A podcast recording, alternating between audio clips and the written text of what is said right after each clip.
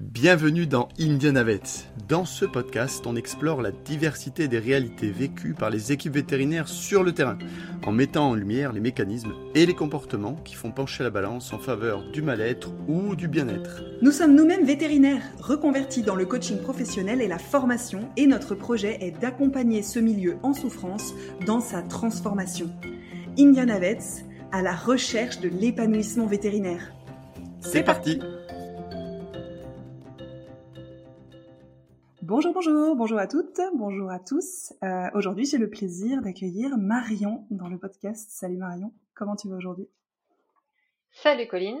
Bah écoute, je vais plutôt très bien aujourd'hui. Je suis dans une forme euh, euh, très optimiste, avec des beaux projets depuis ce matin en perspective dans le travail. Donc, ça me met en bonne Hmm. condition pour notre rencontre. Trop bien, génial. Peut-être que le fait qu'il y ait un très très beau soleil et que tu saches que les récoltes des paysans autour de toi vont être, enfin, ont été hyper bonnes cette année, ça joue aussi, hein, parce qu'on enregistre ce podcast, euh, on est en plein été. Oui, tout à fait. Savoir que les, agriculteurs euh, sont en forme et eux aussi sont de bonne humeur euh, aide énormément. Ok, super. Donc euh, on est euh, subtilement en train de planter un petit peu le décor euh, de où tu te situes, puisque donc c'est déjà que tu es en zone rurale.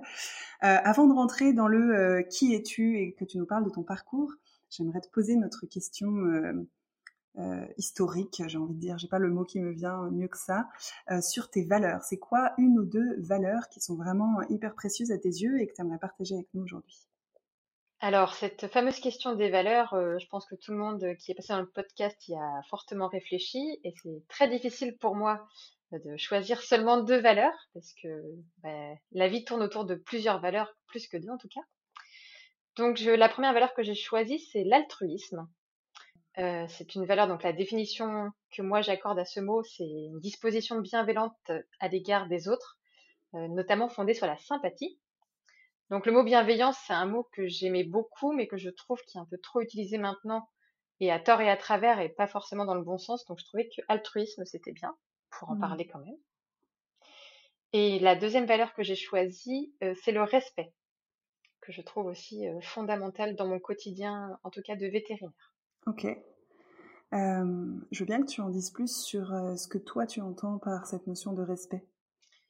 Le respect, pour moi, c'est le, le respect à l'autre, euh, que ce soit euh, ou dans son équipe ou avec euh, ses clients, mais aussi avec nos patients. C'est aussi le respect du travail des autres, le respect que l'autre n'est pas forcément comme soi, que l'autre ne pense pas forcément comme soi et que on doit le Hmm. respecter. On n'a pas tous la même vision des choses et que c'est pas parce que Hmm. l'autre pense pas la même chose que c'est quelqu'un de mauvais, quoi.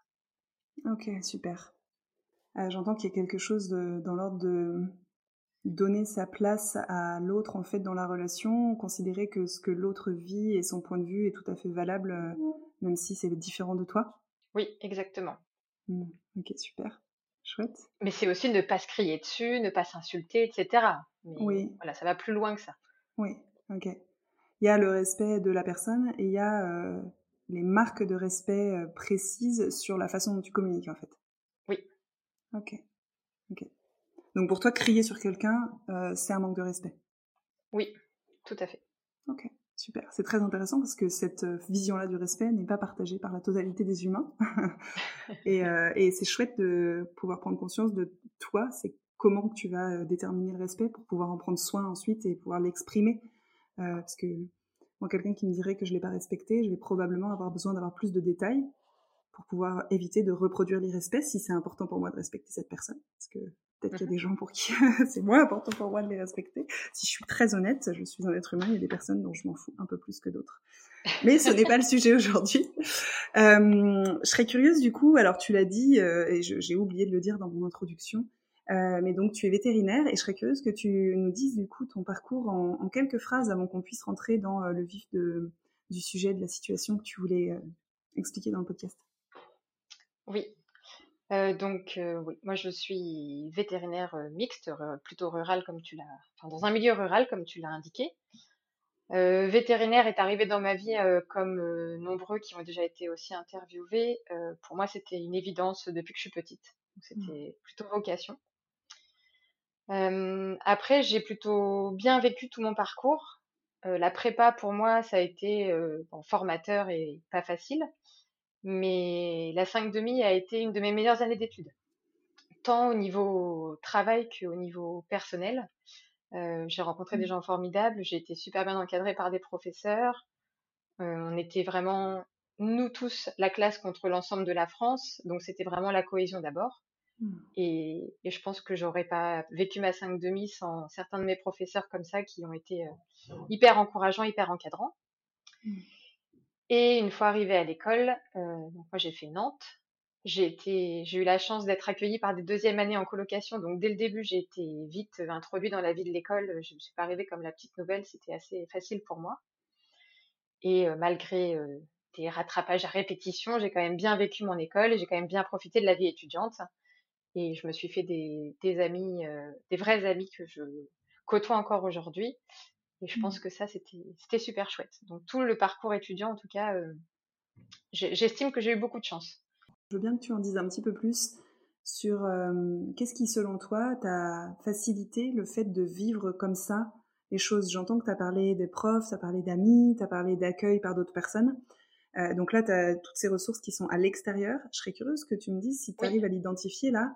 Euh, qu'est-ce qui, selon toi, dans ton état d'esprit, facilité le fait de aussi bien vivre que ça les choses, puisque, comme tu l'as entendu dans le podcast et que tu le sais peut-être déjà par les gens que tu as côtoyés, euh, il y a des personnes pour qui ça s'est pas passé comme ça, ni la prépa, ni l'école. Et euh, toi, tu as eu des ressources extérieures, mais tu as probablement eu aussi une attitude, un état d'esprit, et je serais curieuse que tu m'en dises un petit peu plus sur ça. Alors, je pense que déjà de nature, je suis quelqu'un de très optimiste. Euh, donc, je pense que ça aide au quotidien de voir le verre à moitié plein que le verre à moitié vide. Mmh. Après, j'étais pas loin de ma maison parce que j'ai eu la chance de faire ma prépa dans mon lycée. Par contre, j'ai pas forcément senti un soutien familial énorme parce que mes parents travaillaient beaucoup, donc j'étais voilà, j'étais c'est moi qui faisais à manger le soir, c'était pas forcément ça qui aidait. mais j'ai gardé mes copains habituels autour de moi, mes activités sportives. Donc ça, sans doute que c'est aussi un confort qui permet d'avoir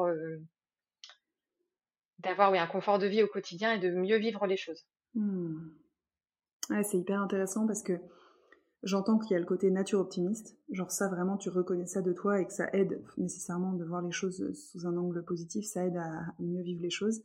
Mais il y a aussi ce que peut-être énormément de personnes qui partent en études n'ont pas, c'est ce, de garder ce confort que tu avais au lycée et de l'avoir gardé pendant la prépa. C'était le cas aussi à l'école ou à l'école là tu es parti euh, vraiment plus loin? Non, là à l'école je suis partie plus loin. Et je pense que c'était nécessaire parce que c'était un moment où personnellement dans la famille ça n'allait pas. Et le fait de couper et de prendre mon envol, là, c'était vraiment le bon moment et il était temps de vivre euh, ma vie à moi. Quoi. ça, ça a aidé. Mmh. Et je comprends mieux pourquoi tu dis que tu as eu de la chance parce que j'entends que quelque part, euh, ton, ton vécu a fait que quand tu as eu besoin, tu as pu partir. Oui.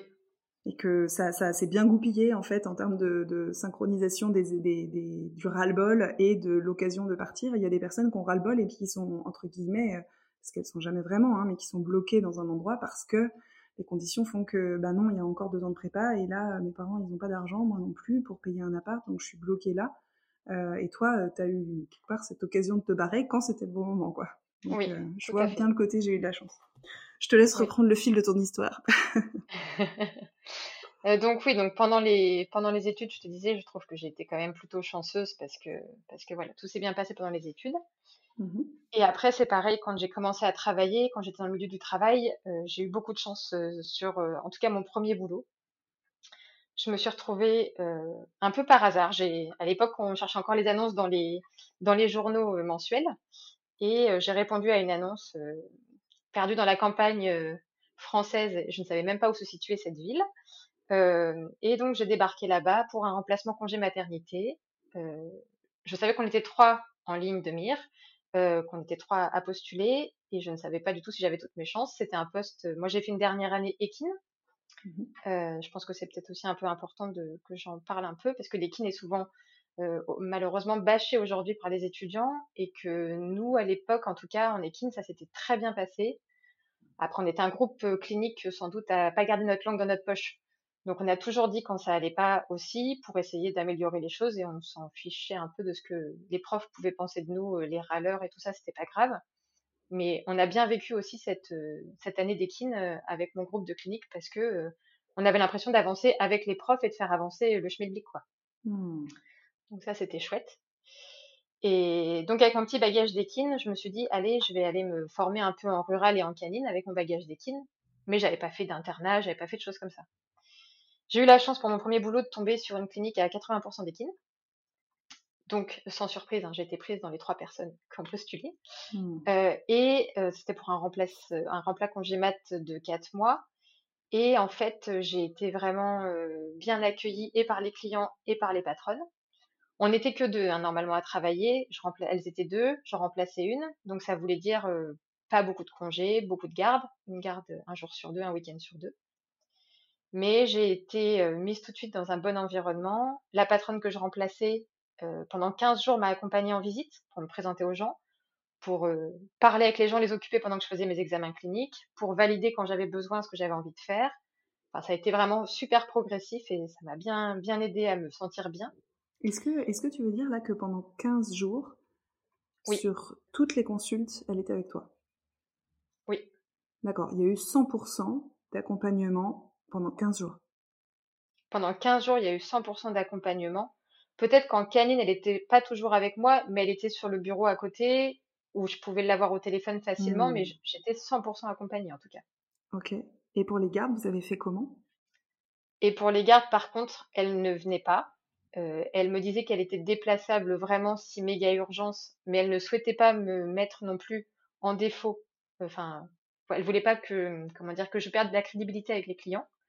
Donc elle était ok pour que je l'appelle pour valider les traitements, mais par contre elle ne viendrait qu'en cas d'extrême euh, problème. Ok. Et ça c'était dès le début où tu as commencé à travailler ou ça s'est fait après les 15 jours les gardes? Euh, Les gardes ça s'est fait au bout de, de 3-4 jours je pense. L'autre patronne a fait les gardes au début, mais au bout de 3-4 jours j'ai commencé à faire des gardes. Ce C'était pas des gardes extrêmement dérangés, mais un petit peu. Ok, et toi, tu étais comment avec euh, cette idée-là de, de, prendre les gardes, euh, d'attaquer euh, les gardes après 3-4 jours à être accompagné dans la journée, particulièrement en équipe? J'étais hyper partante parce qu'en fait, toute ma cinquième année, j'étais frustrée en étant à l'école de ne pas pouvoir faire moi-même les traitements aux animaux quand il y avait des mmh. souffrances, qu'il fallait réveiller trois personnes pour faire une piqûre à un animal. Donc moi, j'avais qu'une envie, c'était d'aller travailler. Et le fait d'avoir cette liberté je trouvais ça très sympa. Et les gardes, pour moi, ça, même si c'est toujours un petit défi, etc., pour moi, c'est quelque chose qui est très valorisant. Je, je fais partie de peut-être pas grand monde de, qui apprécie les gardes et qui se sont valorisés par les gardes. Donc même si c'est un peu stressant, je trouve que quand c'est bien amené, que, que l'environnement est, est bon, c'est quelque chose qui peut être très bien vécu. Enfin, moi, je l'ai vécu comme mmh. ça en tout cas. Génial. Je me le note parce que j'ai très envie qu'on revienne dessus, mais je voudrais te laisser continuer un peu ton parcours. Mais là, il y a, y a, quelque chose dans l'état d'esprit que tu arrives à développer pour bien vivre les gardes, qui peut être extrêmement précieux à, à entendre pour que d'autres personnes puissent peut-être s'en inspirer. Donc, euh, on reviendra dessus, mais je te laisse continuer ton récit. D'accord. Donc voilà, donc les 15 premiers jours euh, hyper accompagnés. Et puis, bah, déjà pendant les gardes, j'appelais pas non plus à chaque fois. J'appelais quand je jugeais que c'était nécessaire et que je n'étais pas sûre de moi. Euh, je trouve que c'est important de connaître ses limites. J'ai eu la chance d'avoir des gens qui m'ont dit que c'était important de le dire quand on avait des limites. Je sais pas faire, c'est pas grave, mais je le dis. Et donc j'ai toujours jugé que, ok, là je suis pas sûre, je vais demander. Et quand je suis sûre, je suis sûre, j'y vais. Hmm. Et du coup, voilà, ce premier poste s'est très bien passé. Euh, l'autre patronne que j'avais bah, est devenue une amie hein, par la suite. Quand on est que deux, je pense que ça rapproche aussi à travailler ensemble pendant quatre mois comme ça. Et donc mon premier poste, voilà, c'était pour moi c'était extraordinaire de pouvoir commencer comme ça, d'avoir été amené comme ça dans la clientèle, présenté, c'était très chouette. j'ai toujours gardé ça dans un petit coin de ma tête en me disant que si un jour j'étais patronne, je voulais garder ça. Mmh, génial. Et je, veux bien qu'on revienne dessus parce que ce que tu décris en fait ces 15 jours, ça s'appelle un processus d'intégration en fait. Oui. C'est-à-dire que une partie du processus d'intégration que cette patronne-là elle a mis en place, c'est de faire le choix pendant 15 jours de ne pas prendre de la clientèle pour deux personnes, de continuer de la clientèle seulement pour une personne, en tout cas particulièrement en équine, et c'était quand même 80% de l'activité, si j'ai bien entendu, et de du coup avoir 15 jours où elle te paye un salaire, et en même temps, elle est avec toi pour t'aider à prendre tes marques, à, t'intégrer, à te présenter à la clientèle, à créer un climat de confiance à la fois pour toi et pour la clientèle, quoi. C'est ça Alors, c'est pas, on était quand même deux. C'est celle que je remplaçais qui restait avec moi, qui a fait la jonction. Ah, ok. Ok, mais du coup, ça elle, elle avait déjà son petit bidou. Elle pouvait pas trop s'approcher des animaux, mais elle était là par sa présence, par son mental. Mais mmh. l'autre, par contre, patronne, elle continuait ses tournées en parallèle. Ok. Et ça veut dire qu'il y a une patronne qui a choisi de venir travailler avec toi pendant deux semaines. Ça reste euh, quelque chose de vraiment. Enfin, moi, je trouve que c'est un choix qui est une très très belle manière de prendre soin d'une nouvelle recrue, en fait. Complètement. Et je, ne remercierai jamais assez pour ça. Ouais, bah, c'est trop bien. Et je pense que ça t'inspire. Euh, en tout cas, j'entends que ça t'a inspiré sur. Euh, ah, si un jour je suis patronne, je veux m'inspirer de ça parce que moi, ça m'a fait tellement de bien d'être traitée comme ça. Mm. Je veux bien que tu reviennes si tu as des souvenirs précis de ce qu'elles ont fait d'autres qui a contribué à cet environnement. Tu as parlé d'un bon environnement. Donc là, il y a cette notion d'être accompagnée par celle que tu vas remplacer, qui est très précieux. Euh, le fait qu'elle soit présente et qu'elle te dise clairement ses limites. Genre, tu m'appelles uniquement, euh, tu peux m'appeler pour des médicaments et tout, mais je me déplacerai uniquement en cas d'extrême urgence et je t'explique pourquoi. Et c'est notamment pour prendre soin de ton image auprès de la clientèle et te laisser prendre confiance en toi et tout. Elle est présente pour toi euh, concrètement sur place en cas de problème en canine, en étant présente dans le bureau à côté. Ça fait déjà énormément d'éléments. Je serais curieuse de voir s'il y en a d'autres qui te reviennent, qui parlent vraiment de cette notion d'environnement qui t'a aidé à prendre tes marques en tant que toute, toute débutante vétérinaire. Mais déjà le vocabulaire utilisé, je crois que j'ai jamais entendu. Euh, c'est la petite nouvelle, euh, c'est c'est une débutante. je pense que j'ai toujours entendu que j'étais la vétérinaire qui venait remplacer le congé mat. Mmh. Je pense que ça, c'est aussi quelque chose qu'elles ont fait. Je pense pas qu'elles l'ont fait autrement que spontanément, mais je pense que c'était quelque chose de déjà valorisant quand tu sors et que tu te sens pas la petite nouvelle, la petite jeune. Quoi. Génial. Et c'est top parce que, la vas-y, vas-y. Pardon. la chance que j'ai eue aussi, c'est qu'elles étaient deux filles. Et que je suis arrivée dans une équipe déjà de filles, donc il n'y avait pas non plus le problème euh, que certains peuvent rencontrer quand tu arrives dans une équipe que de garçons, parce que ça, je l'ai vécu par la suite, où là, tu dois faire ta place en tant que femme. Là, j'avais pas besoin de me battre avec ça. Hmm. tu t'es vraiment offert un magnifique premier job, une magnifique première ah, expérience professionnelle. Beaucoup, beaucoup de chance. ouais, tu es allé postuler, hein. tu t'es dit, je connais pas, c'est loin, je sais même pas où c'est, mais j'y vais quand même, c'est génial. Et je trouve ça top parce que tu vois, pour toi, le fait d'être tout de suite appelé la vétérinaire, ça a été un élément hyper favorisant sur euh, le fait de te sentir valorisé. Et je dis comme ça, volontairement, pour toi, parce que euh, moi, je peux très bien imaginer qu'il y a plein d'autres Marion qui adoreraient ça. Et puis, je peux très bien imaginer aussi qu'il y a des personnes à qui ça mettrait une pression de ouf et qui n'arriveraient pas à se dire, mais c'est ah une bonne nouvelle, ça veut dire que cette personne, elle me voit comme compétente et tout, et qu'elle croit en moi. Et, euh, ah mon Dieu, mais je me sens pas moi vétérinaire. Tu vois, ça pourrait déclencher un truc et toi, ça l'a pas fait. Et je trouve ça génial que tu puisses souligner que toi, ça, là, ce détail, il a été hyper important. Euh, et en même temps, ça ne veut pas dire, allez-y, euh, toutes les personnes qui nous écoutent, qui vont avoir de nouvelles recrues, appelez-les comme ça, ça marche à tous les coups. Non, c'est intéressant de tester, mais c'est intéressant de voir comment la personne le prend, qu'est-ce que ça l'aide à vivre en fait, ou pas. Mais c'est top en tout cas, je suis trop contente de t'entendre parler de ça, je connaissais pas tous ces détails, je me régale. ok, je te laisse reprendre. Je vais continuer de t'interrompre comme ça hein, pendant cette interview, c'est un peu le principe, mais reprends où t'en étais, c'est top. Donc oui, donc ce, ce boulot-là, pour moi, c'était... Si elles avaient besoin de moi pour rester, je pense que je faisais ma vie là-bas, tu vois. C'était tellement bien mmh. parti que voilà, mais le destin a décidé autrement. Donc après, j'ai été faire un petit peu de, pic pour me former en rural, parce que jusque-là, j'avais pas fait beaucoup de rural et je voulais me former quand même. J'ai beaucoup appris chez ces patrons-là. Euh, donc le deal, c'était je faisais la profilo et le reste du temps libre, je le passais en consulte euh, et en rural et en canine pour continuer à apprendre. Donc là, j'ai quand même pas mal appris pendant quelques mois, ce qui m'a permis d'être autonome en, en quatre mois sur beaucoup de choses. Hein. Mmh. Et euh, la joie des remplaces et de continuer à voyager un petit peu. Donc là, je suis tombée dans une nouvelle équipe euh, où là, donc j'étais déjà avec quelqu'un en couple. Et là, je me suis éloignée pour trouver du boulot parce qu'à l'époque, ça courait pas forcément les rues. Mmh. et par contre, ce boulot-là, ça a été un peu la cata de ma carrière, dans le sens où si ça avait été mon premier boulot, je pense qu'on aurait pu avoir une interview qui ressemble à d'autres interviews qu'on a eues euh, mmh. avec vous il y a peu. Donc des, des gens qui, à l'entretien, ont fait tout pour que je me sente bien et en fait, la réalité n'était pas du tout celle-ci. Euh, donc pour te dire, comme je me sentais quand même autonome mais que j'avais un peu de bouteille, j'étais remontée à bloc. J'avais dit que j'étais ok pour prendre des gardes. Sauf que je suis arrivée le premier jour et on m'a dit bon bah ce soir t'es de garde.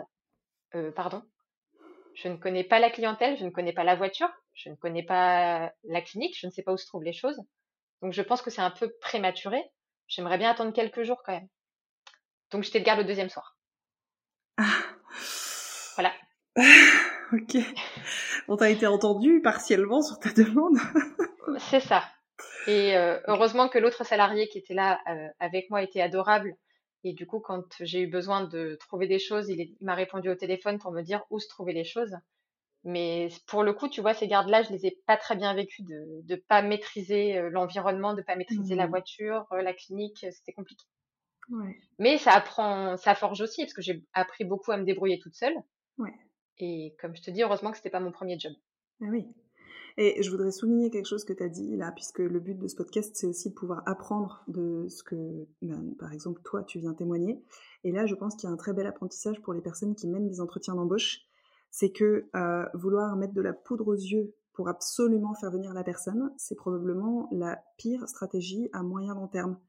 Parce que la personne euh, va vite se rendre compte en arrivant que la réalité n'est pas du tout ce qui a été promis. Et ça, c'est une excellente manière de saboter la confiance et du coup de faire en sorte que la personne ne reste pas et de créer du turnover. Et malheureusement, ce que tu décris, c'est encore trop fréquent et d'autant plus dans un climat où il y a de la tension sur le recrutement, les vétos ont vraiment, vraiment, vraiment très envie que ces personnes viennent. Donc, quand viennent à dire oui, oui, oui, oui, oui, alors que derrière, euh, c'est, c'est pas un oui qui est euh, réfléchi, qui est posé et qui est aligné avec les personnalités, parce qu'il y a plein de façons d'être un super veto et d'être une super patronne.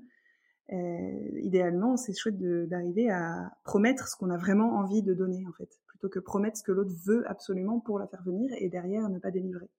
Mais en tout cas, euh, j'entends que ça a été dur pour toi euh, et j'entends aussi qu'il y a une combattante en toi qui est capable de dire euh, ben non, en fait là ce que vous me proposez ça va pas le faire. Le premier garde le premier soir, c'est tout pourri quoi. C'est chouette que tu as réussi à, à, élever la voix et à dire en fait ça me convient pas. Et bravo d'avoir réussi à faire ça. Je pense que d'autres personnes pourront s'inspirer de ça pour dire ah putain en fait c'est possible et même si derrière ils ont entendu à moitié, euh, parce que le quelques jours est un pluriel, donc en théorie, il y aurait dû en avoir au moins deux. c'est ça. Mais au moins, toi, tu as eu ce courage-là, et j'imagine que... Bah, je, je vais pas imaginer, je vais te demander comment tu t'es senti de voir que tu as au moins réussi à leur dire non mais en fait là c'est pas ok pour moi de faire cette garde ce soir. Alors ça n'a pas été facile parce ah que parce que bah, dans mon caractère je suis quand même même si j'ai plein de bonne volonté euh, euh, faire face aux autres et c'est pas quelque chose de très facile pour moi. Mmh. Et c'est là où j'ai eu la chance que mon conjoint me soutienne à fond et me dise non mais c'est pas normal, euh, il faut que tu le dises et que tu, tu te fasses entendre. Okay. Et, et c'est là où j'ai eu ouais, aussi beaucoup de chance euh, au niveau perso d'être d'être soutenue. Ok. Ton conjoint, il, comment ça se fait qu'il a pu te soutenir euh, aussi facilement? Mon conjoint est veto aussi. Ok, donc il connaît un peu de quoi il parle. C'est ça. Ok, super. Voilà. Et donc Donc voilà. Donc cette euh, voilà, ce, du coup ce contrat qui devait durer quatre mois n'en a duré que deux. Ok. Parce que voilà, ça, ça se passait tellement pas bien qu'il y a un moment j'ai dit bah en fait euh, l'autre salarié que vous avez est prêt lui à rester plus longtemps, il a rien qui l'attend et moi j'avais d'autres euh, vétérinaires plus proches de là d'où je d'où je venais qui avaient besoin d'un remplat congé mat. Donc je savais que j'avais du boulot et j'allais pas continuer à travailler pour des gens qui, voilà, qui ne faisaient rien pour que je me sente bien avec eux. Quoi. Mmh. Ok. Donc après, voilà, j'ai fait quelques remplats congémat, tout ça s'est très bien passé aussi avec des équipes, des gens que je côtoie encore qui sont pas très très loin de chez moi. Et puis j'ai passé, je suis retournée travailler pendant presque quatre ans dans la clinique où j'avais fait de la prophylaxie. Qui m'ont rappelé. Donc là, ça s'est très bien passé pendant, pendant les trois premières années. Je me voyais faire ma vie là-bas, m'associer avec eux, etc. Et puis, un élément perturbateur qui est arrivé. Et qui a un petit peu mis le bazar dans l'équipe, va-t-on dire. C'est quoi un élément euh, perturbateur? C'est une personne? C'est un, un, événement? C'est quoi? C'est un, une personne, tout à fait. un nouveau vétérinaire qui est arrivé dans l'équipe et euh, qui a réussi pour moi à, à, monter les gens un peu les uns contre les autres. Euh, mmh. voilà à faire en sorte que des gens qui s'entendaient bien, on ne sait pas pourquoi du jour au lendemain, se sont mis à, à avoir des tensions. Enfin voilà, ça, ça s'est mis à être un petit peu le bazar. Donc voyant ça, ben, la petite Marion qui a pris du, du galon euh, s'est dit, je vais dire au patron quand même qu'il y a des choses pas normales qui se passent. Et puis, bah, c'était censé être un CDD, donc il y a un moment tu te dis, bon, bah, on va, va serrer les fesses quelque temps, ça va aller. Puis un deuxième CDD, et puis bah, après deux CDD, les gens sont pris en CDI. Donc là, j'ai dit, je peux plus me taire, il faut vraiment que je dise euh, ce que je ressens, que les assistantes, parce que quand tu es salarié, les assistantes se confient souvent à toi. Mmh. Elles te disent euh, ce qu'elles n'osent pas dire au patron. Je ne sais jamais si c'est parce qu'elles ont envie qu'on le dise au patron, mais moi j'ai senti que c'était le moment de, de, de mmh. faire le porte-parole. Et là, je me suis retrouvée dans une situation à laquelle je m'attendais pas. C'est-à-dire que ces gens en qui j'avais quand même fort confiance, puisque je te dis, j'étais prête à m'associer avec eux, je l'avais déjà exprimé plusieurs fois, j'avais, voilà. Ces gens m'ont dit, mais est-ce que tu ferais pas un peu ta princesse et tu dis, euh, c'est toi ou c'est lui? Ah. Bon, alors si je suis perçue comme ça, c'est peut-être qu'en fait, on n'est peut-être pas fait pour s'entendre. Mmh. Donc, euh, je dis, bah, vous le prenez comme vous voulez. Moi, je préviens juste que, que sans doute, si vous gardez cette personne, je risque de ne pas rester. Est-ce que, Marion, est-ce qu'ils sont dit ça texto? Oui, princesse. Tu fais ta petite princesse, oui. Ah, c'est sympa. Ok. Mmh. Donc là, je vais faire une mini parenthèse. Euh, quand on a euh, quelque chose à dire à quelqu'un, il y a du vocabulaire qui facilite de faire passer le message et il y a du vocabulaire qui ne facilite pas. Euh, tu es libre d'interpréter le fait qu'il t'appelle petite princesse comme tu veux, mais juste ça facilite pas le fait de prendre bien les choses et d'entendre ce qu'ils ont vraiment à dire. Et là, typiquement, il y a probablement un, défaut de compétence en, communication dans, ces patrons. Je ne sais pas ce qui se passait euh, pour elle et pour eux euh, à ce moment-là qui a fait qu'ils n'ont pas réussi à le dire autrement. Mais clairement, ça n'a pas favorisé. Et toi, en, une phrase, j'ai l'impression que ça t'a fait un espèce d'électrochoc de OK, ben c'est mort en fait. Euh, moi, je veux pas qu'on me parle comme ça. Et si c'est comme ça qu'on me perçoit, alors je me casse. C'est fou comme certains mots peuvent être délétères, quoi. C'est ça. Parce que en plus, connaissant cette personne, pour lui, princesse, c'est pas un mot.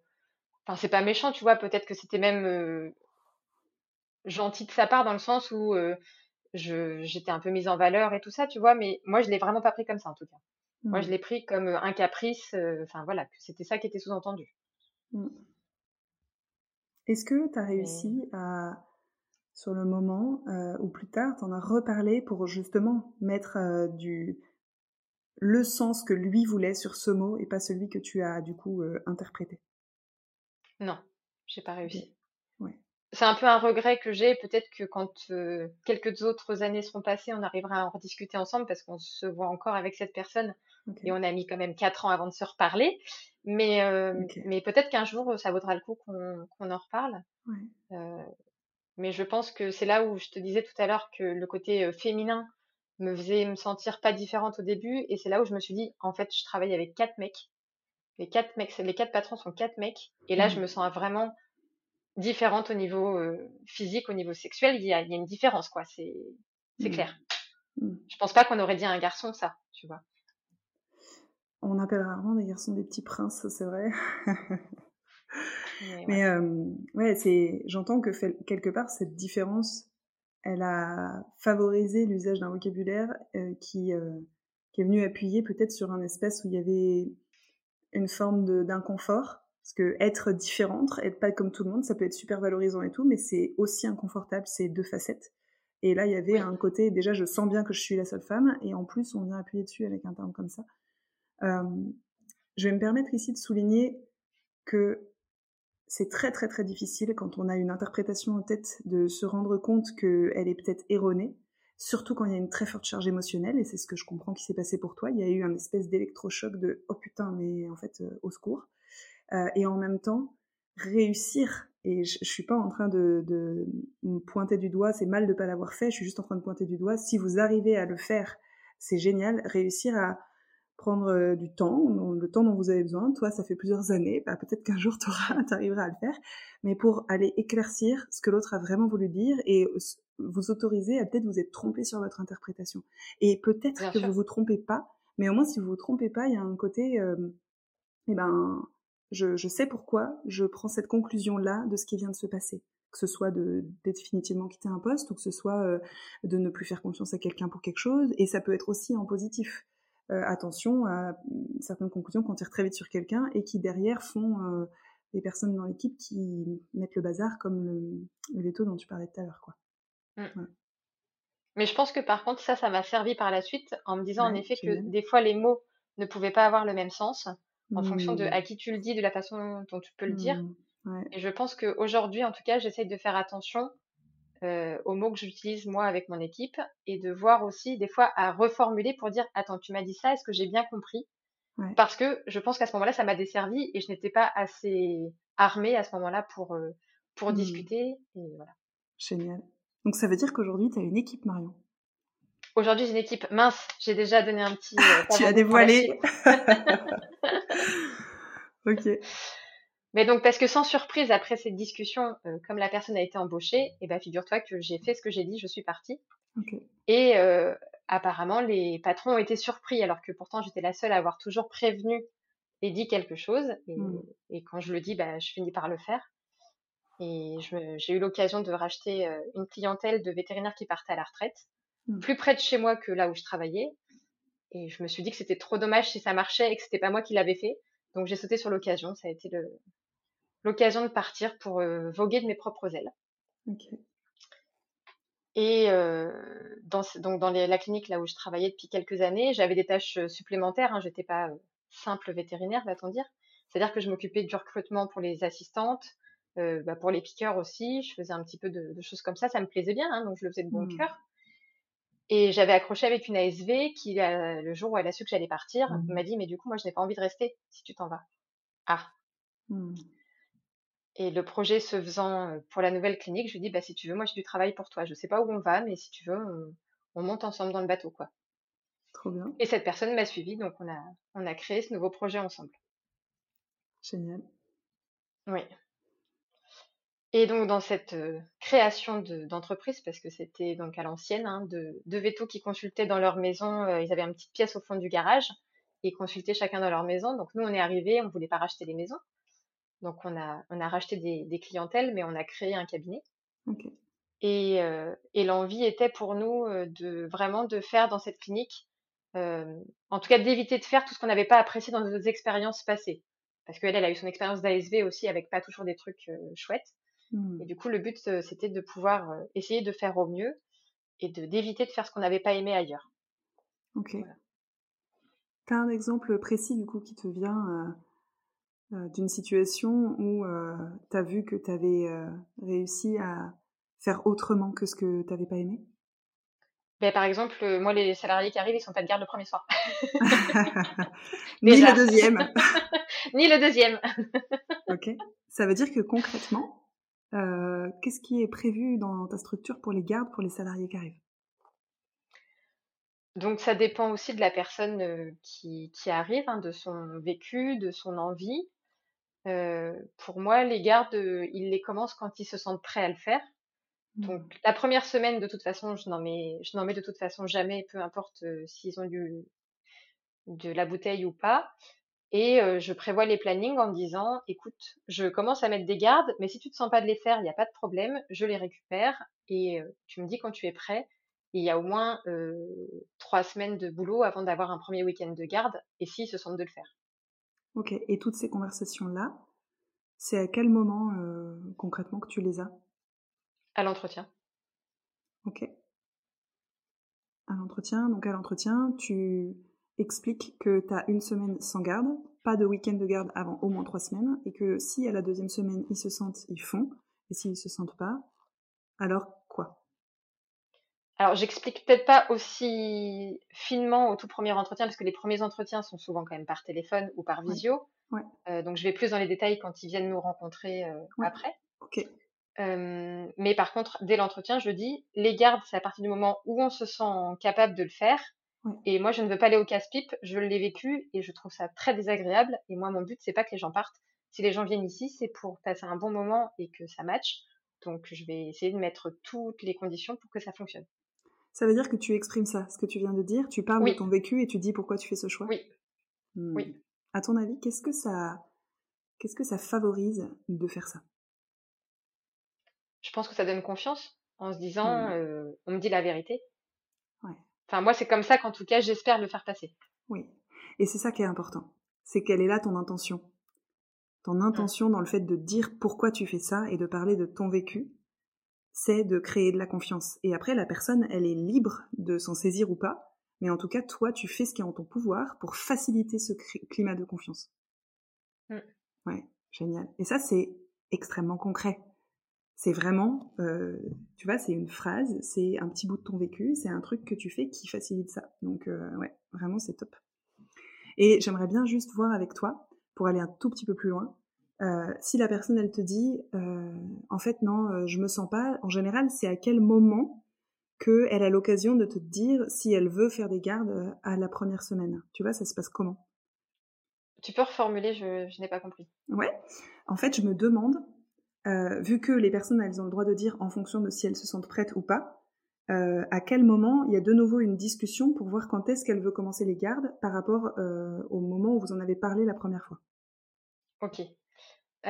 Du coup, là, pour la dernière personne là, qui vient d'arriver chez nous, j'ai fait un petit bilan à, la fin de sa première semaine pour savoir comment s'était passée son intégration, hmm. si elle avait des choses à, à dire pour améliorer, parce qu'on a quelqu'un d'autre qui va arriver en fin d'année pour voir s'il y avait des choses qu'elle avait appréciées, pour dire l'équipe que c'était bien aussi de faire la même chose avec la personne suivante, et s'il y avait des choses à revoir.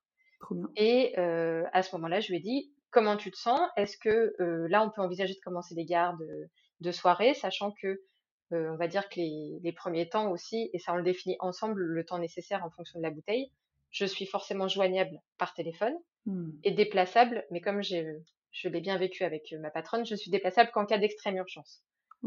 Euh, voilà, pour, euh, pour faire le filet s'il y a besoin, le filet de secours.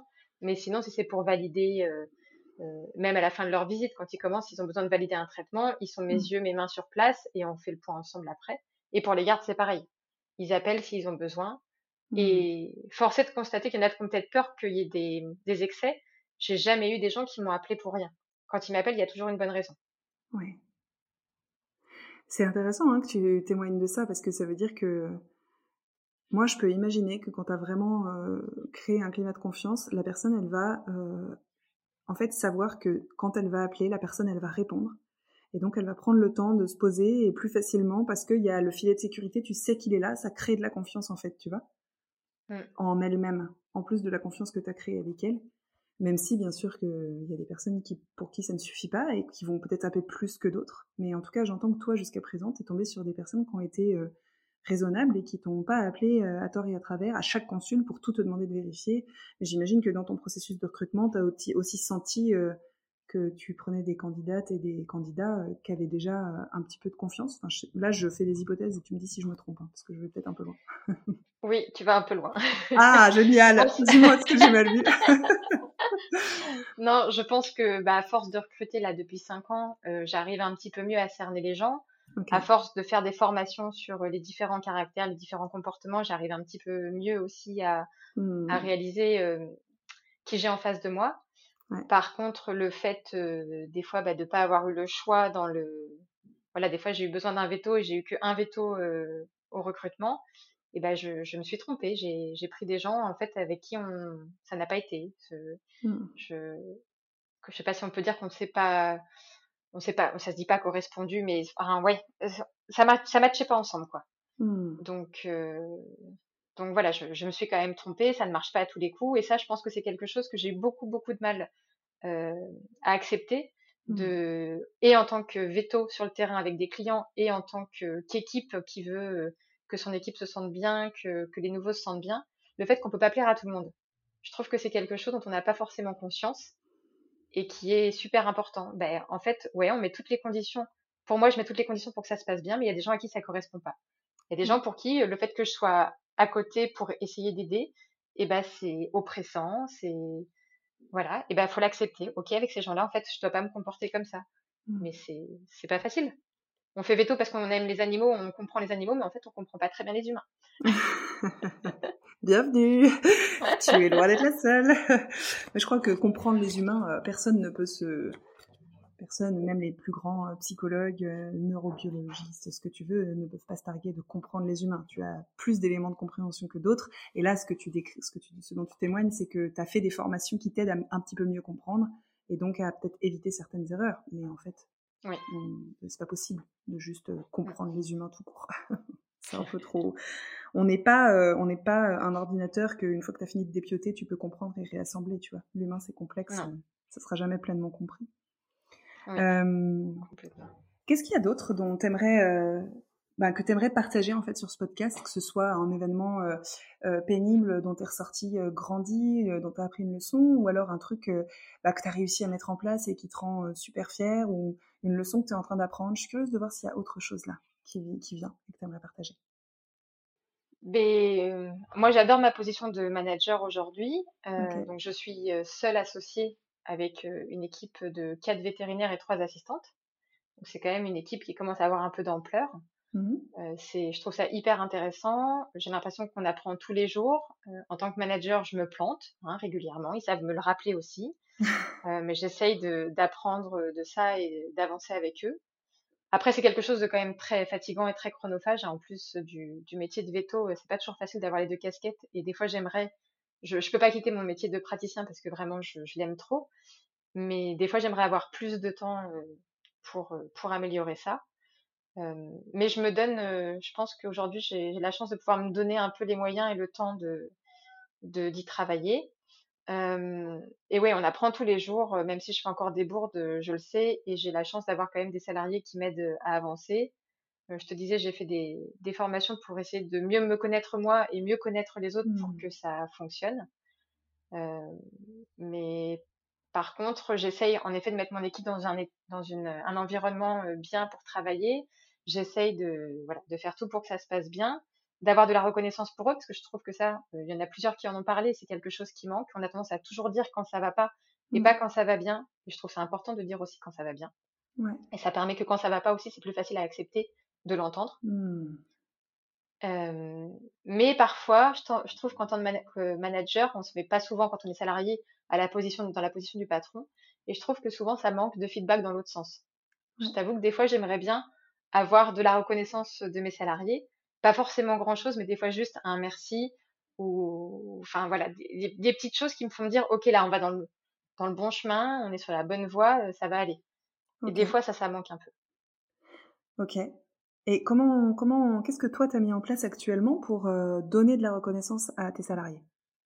Alors, il y a des choses euh, que je juge pas forcément très grandes, mais que j'aurais aimé avoir quand, quand moi j'étais salariée le soir, je, les remercie pour la journée qu'on a passée. Mmh. Souvent, juste merci pour cette journée. C'est quelque mmh. chose qui se fait beaucoup. Bah, toi, tu l'as peut-être vécu en Angleterre. Euh, moi, j'ai fait des stages longue durée à l'étranger en Norvège, dans, les pays du Nord où, mmh. où, les choses sont complètement différentes. Et tous les soirs, c'était le petit rituel des vétos de dire à leur équipe merci pour la journée. Et je trouvais que c'était super chouette. C'était quelques mots et juste ça te met dans un état de chouette, on est content de ce que j'ai fait aujourd'hui. Et ben ça, ça fait plaisir. Quoi. Ok. Génial. Et il y a un autre rituel que tu fais, ou même si c'est pas quelque chose que tu répètes, mais il y a déjà concrètement comment tu as déjà fait pour donner de la reconnaissance à ton équipe, peut-être plus particulièrement à certains ou certaines membres? Mais j'essaye, on fait des réunions d'équipe assez régulièrement. L'idéalement, j'aimerais qu'on le fasse tous les mois, mais on n'y arrive pas forcément. Et quand on revient sur des choses qui se sont passées, je trouve ça bien aussi de remercier, enfin de remercier ou de dire aux gens ah bah là j'ai vu que ça ça avait été fait, je je te remercie d'avoir fait ça, euh, ça nous facilite le mmh. travail, euh, voilà. Donc je te dis de dire aussi les choses qui vont bien et pas que les choses qui vont pas, parce que je trouve que c'est c'est important. On fait un bilan annuel. Euh, quand j'ai eu le bilan comptable au mois d'avril avec l'expert comptable, et ben je fais un retour sur les chiffres à mon équipe et quand mmh. on a eu un bon résultat, et ben je les remercie pour le travail fourni. Mmh. Donc ça, je trouve que c'est important. Et après, bah, au niveau reconnaissance, je fais aussi de la reconnaissance financière parce que je trouve que la convention collective, que ce soit ASV ou veto, n'est pas du tout n'est pas du tout adéquate et que on vaut mieux que ça, même si c'est compliqué de payer un veto comme j'aimerais le payer aujourd'hui parce que sinon les clients devraient payer beaucoup plus cher les consultations et qu'on n'est pas c'est pas possible. Mais pour moi, payer la convention collective, c'est pas possible. Mmh. tout le monde est payé au minimum 10% au-dessus de la convention collective et je trouve ça normal et à travail égal, salaire égal. C'est-à-dire que c'est pas parce que tu as. Des fois, tu peux avoir 10 ans d'expérience et t'es pas forcément plus autonome et, et tu fais pas forcément un meilleur travail que quelqu'un qui a que 2 ans d'expérience, quoi. Ok. Donc, euh, et donc, pour te dire, mes salariés touchent la même chose que moi, même des fois euh, plus que moi si t'enlèves les charges, etc. Euh, je trouve ça normal qu'on soit payé la même chose pour faire le même travail, quoi. Ok.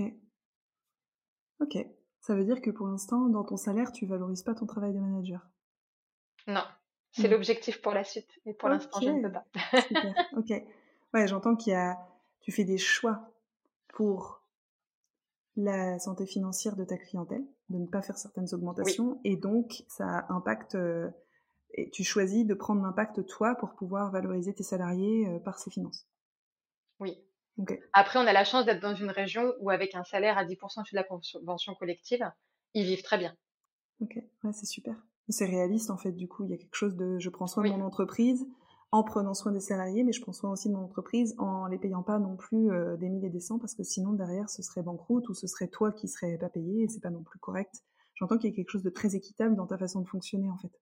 En tout cas. J'essaye en tout cas. Sachant que tu es en train de faire en sorte de valoriser ton rôle de manager puisque là, euh, pour l'instant, il n'est pas valorisé financièrement, si j'ai bien compris. Oui. Ok, super. Je, vais, je voudrais te poser une question et je voudrais que tu n'y répondes pas. c'est un peu bizarre, hein c'est juste pour que tu partes avec ça. Là, c'est la déformation professionnelle de la coach. Euh, J'ai entendu ton besoin de reconnaissance de la part de tes employés et je te propose de euh, réfléchir à qu'est-ce que tu pourrais mettre en place qui permettrait d'augmenter tes chances de recevoir cette reconnaissance dont tu as besoin et je vais te laisser avec ça. Euh, je voudrais juste voir avec toi s'il y a une dernière chose que tu aimerais exprimer avant qu'on termine, parce que du coup, on est à peu près au temps qu'on avait euh, imparti pour cette interview.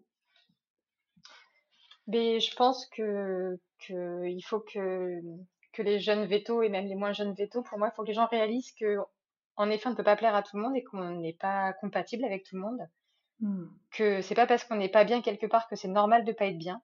Il faut trouver les gens avec qui on a envie de travailler, les gens avec qui euh, ça se passe bien et il faut pas se dire que c'est un échec. Pour moi, c'est pas un échec. On apprend des, moins bonnes expériences. Et vraiment, euh, s'il y a des gens qui sont malheureux, qui sont pas dans une dans un bon entourage, dans une bonne situation, faut pas hésiter à aller voir ailleurs ce qui se passe. Il y a peut-être des gens très bien euh, qui vous correspondront et faut oser dire les choses. Pour moi, faut oser communiquer. C'est un, un, gros problème de société, hein, de pas communiquer pour moi, il faut dire les choses. Et, euh, et, des fois, c'est décevant. Hein. Comme je te disais, quand j'ai recruté des gens qui ne correspondaient pas, ou là, j'ai une, une salariée qui est super chouette, euh, avec qui on est devenu même amis, hein, qui va qui va partir dans quelques temps parce que ben, voilà, elle a envie de voir d'autres horizons et, mmh. moi ça me fait mal au cœur parce que je pensais qu'elle ferait sa vie avec nous, mais bon c'est comme ça. Mmh. Et, et, voilà, juste il faut savoir s'écouter des fois, mais il faut pas oublier d'avant de, de s'être dit pour moi, on a tout essayé avant. Moi, je regrette pas d'avoir dit au fur et à mesure là à mes patrons euh, ce que je ressentais. Ça s'est pas passé comme je voulais, et bah tant pis, je regrette pas de ne pas avoir ouvert ma bouche. J'ai dit ce que je pensais quand euh, quand il y avait besoin et on s'est pas compris à ce moment-là, ça n'a pas été entendu et bah c'est que c'est qu'il fallait que chacun vive autre chose à côté quoi. Mmh, génial. Merci. En tout cas, j'entends que dans tout ce que tu viens de partager, euh, dans chaque euh, il faut que tu prononces quelque chose que tu trouves extrêmement important, extrêmement nécessaire en fait pour euh, augmenter ses chances d'aller bien. Et que là, tu viens de faire une très très belle liste de ce qui, selon toi, aide les personnes et qui crée de l'espoir et qui facilite les relations, etc. Mmh. Oui, ça, ça, me rend vraiment très triste. Je t'avais dit, hein, les, les, quelques interviews que j'ai entendues là, au début de votre podcast, mmh. ça me rend triste de, de, réaliser les situations que certains ont vécues et je me dis, mais non, mais c'est pas possible qu'il y, ait autant de personnes qui aient vécu des choses comme ça. Mmh. J'ai des poulots aussi que je revois régulièrement et je me rends compte que qu'il y a plein de choses qui vont pas. Et je me dis, mais non, il y, a une autre réalité qui est possible. Moi, j'ai eu beaucoup de chance. Je me sens vraiment privilégiée par rapport à ce que j'ai vécu. Mais j'ai envie que eux, ils aient leur chance aussi, même si c'est un peu plus tard que, que pour moi. Mais je me dis, non, c'est possible, quoi, les gars. Vous n'avez mmh. pas fait tout ça pour rien. Euh, la plupart d'entre vous, je pense que vous êtes fait pour ce métier et vous le faites sans doute très bien. Juste, il faut trouver le bon, le bon environnement pour que ça se passe au mieux et que vous vous épanouissez. C'est possible de s'épanouir dans ce métier, il faut juste euh, être entouré correctement. Enfin, moi, j'y crois en tout cas. Mon côté optimiste y croit. ouais, génial. Mais c'est pour ça que j'avais envie de te faire venir aussi sur ce podcast, Marion. Je ne savais pas à quel point tu étais optimiste, mais je savais que tu avais euh, plein de belles choses dans ton parcours qui montrent que c'est possible. Et c'est important pour moi pour, euh, bah, d'entretenir cet espoir et de créer cette énergie et de réallumer cette petite flamme pour les personnes qui se sentent un peu désespérées. Donc merci pour ce magnifique message et euh, merci pour ta présence aujourd'hui. C'était vraiment un plaisir cet échange avec toi. Et euh, j'espère que nos auditeurs et nos auditrices auront appris plein de choses et qui viendront nous dire ce que c'est sur notre groupe Facebook. En tout cas, je te souhaite une très belle fin de journée, Marion, et je te dis à très bientôt. Merci beaucoup à toi et à Anto pour ce que vous faites. Et merci d'avoir passé ce temps d'échange avec moi, c'était très sympa. Génial, avec plaisir. Salut, salut. Bye bye. Attendez, attendez, restez encore avec moi quelques minutes. J'ai un message extrêmement important à vous transmettre. Que vous soyez en position managériale dans le monde vétérinaire ou bien que vous connaissiez quelqu'un dans cette position à qui vous aimeriez transmettre ce message, j'aimerais encore vous demander quelques minutes d'attention. En fait, j'ai envie de vous parler si vous vous reconnaissez dans les points suivants si vous avez l'impression en fait de pas être un ou une assez bon bonne manager que ça soit parce que vous manquez, vous avez l'impression de manquer de compétences, de savoir-faire, que voilà, il y, a, des choses que vous ne connaissez pas pour pouvoir exercer un management qui vous plaît, que vous ayez l'impression que c'est parce que vous manquez de temps, qu'en fait vous n'avez juste pas le temps de faire votre métier en le cumulant avec le métier de vétérinaire et que ça c'est clairement un problème pour être à vos yeux un ou une assez bon, assez bonne manager. Peut-être que ce qui vous donne cette impression, c'est le fait de d'avoir les personnes qui reviennent systématiquement avec les mêmes questions et de répéter et que finalement il n'y ait pas une progression à vos yeux suffisante de vos équipes et que vous ayez l'impression que c'est vous qui pêchez parce que vous ne savez pas comment faire pour les aider à monter en compétence, à monter en autonomie. Peut-être aussi que vous avez cette impression de ne pas être assez bon ou assez bonne dans votre rôle parce que vous recevez pas de reconnaissance. Vos équipes, elles amènent de la critique, elles amènent euh, des plaintes, mais elles amènent pas de reconnaissance et ça, ça vous fait douter du coup de votre propre compétence. Donc, ce qui se passe peut-être pour vous, c'est que vous avez l'impression à la fois de pas vivre de satisfaction dans votre vie professionnelle ou en tout cas d'en manquer par rapport à ce que vous faites, euh, parce que tout ce doute que vous vivez, ce manque de confiance que vous avez en vos compétences et euh, en ce que vous apportez, vous fait vivre quelque chose de très inconfortable au travail. Et en plus, vous vous retrouvez probablement assez fréquemment à ramener le travail à la maison. Vous ramenez du travail dans votre vie personnelle, ça prend de plus en plus de place. Peut-être que ça a déjà un impact négatif dans votre vie personnelle, que ce soit avec votre couple, avec vos enfants, avec votre famille, vos amis, peu importe. Peut-être que c'est juste pour vous que vous êtes épuisé, que vous n'arrivez pas à vous reposer parce que sur votre temps personnel, vous avez l'impression que comme vous n'êtes pas assez au travail, vous devez rattraper quelque chose. Il y a quelque chose à faire en plus pour euh, être euh, un ou une assez bonne manager à vos yeux.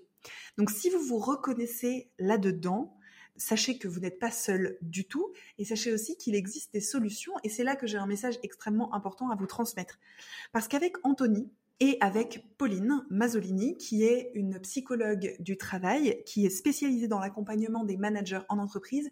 On a créé un programme d'accompagnement qui s'appelle Evoluvette et qui va aider justement les managers dans le monde vétérinaire qui se retrouvent là-dedans, dans ce que j'ai décrit, dans ces difficultés, et qui sont vraiment des personnes qui ont envie de bien faire, qui ont envie d'être douées dans ce qu'ils font, dans ce qu'elles font. Euh, c'est un programme qui s'adresse aux personnes qui ont vraiment envie à la fois de pouvoir prendre soin de leur propre épanouissement et à la fois de pouvoir contribuer à l'ambiance dans l'équipe, au bien-être des personnes dans l'équipe, pour qui c'est vraiment important d'avoir cet impact-là et d'être ce manager ou cette manager-là. Euh, une manager ou un manager qui a vraiment envie de d'aider son équipe à monter en compétence, à monter en autonomie, à améliorer sa capacité à gérer et à résoudre les conflits et à prendre des bonnes décisions pour l'entreprise, même en l'absence du ou de la manager. Nous, c'est vraiment à ça qu'on veut vous aider en fait et qu'on veut vous apporter des solutions. Et c'est pour ça qu'on a créé Evoluvette. Evoluvette, c'est un programme de six mois qui commence le 14 décembre, qui est réservé exclusivement aux personnes en posture managériale dans le monde vétérinaire et qui va vous apporter à la fois de la formation, à la fois des temps d'apprentissage en groupe et à la fois des temps d'accompagnement en individuel pour vous aider à devenir au top du top dans votre rôle de manager et au top du top à vos yeux. C'est-à-dire que nous ne savons pas à votre place quel sera le top du top pour vous. Nous sommes là pour vous aider à le découvrir, à faire avec les ressources que vous avez déjà, les qualités et les compétences qui sont déjà présentes en vous, à vous aider à vous appuyer dessus pour vous développer, prendre confiance et euh, développer cette euh, tranquillité d'esprit que ce que vous faites, c'est assez bien et que quand vous êtes chez vous, vous pouvez être tranquille, avoir confiance que votre équipe, elle va gérer et que quand vous revenez, vous allez pouvoir continuer de jouer votre rôle de manager, à soutenir votre équipe, à entraîner une bonne ambiance, à créer de la solidarité, etc. Donc si Evoluvette, ça vous parle, vous pouvez contacter Anthony ou vous pouvez me contacter moi en message privé via Messenger ou sur LinkedIn et on se fera un plaisir de discuter avec vous de ce programme, de vos besoins pour vérifier que ça y répond et euh, si euh, c'est bien le cas, eh vous réservez une place pour que vous puissiez commencer avec nous le 14 décembre. Merci de m'avoir écouté et surtout sentez-vous libre de partager ce message à des personnes qui n'écoutent pas encore le podcast ou qui l'écoutent mais qui sont peut-être un petit peu en retard et euh, pour lesquelles vous pensez que ça pourrait vraiment être pertinent et répondre à leurs besoins. Je vous souhaite de passer une très belle fin de journée et cette fois-ci je laisse la conclusion. Eh, tu as aimé ce podcast et tu as envie de gagner en confiance, en plaisir et en sérénité? Tu sens que tu as vraiment envie de t'épanouir au travail et tu ne sais pas comment t'y prendre? Tu peux nous contacter via Messenger ou LinkedIn en cherchant Anthony Bourg ou Colline Musel. Et tu es libre de choisir quelle main tendue tu souhaites prendre. Et si tu as envie de partager tes réactions, tes questions, ton témoignage, on te retrouve sur le groupe Facebook du même nom, Indianavet. À, très, bientôt.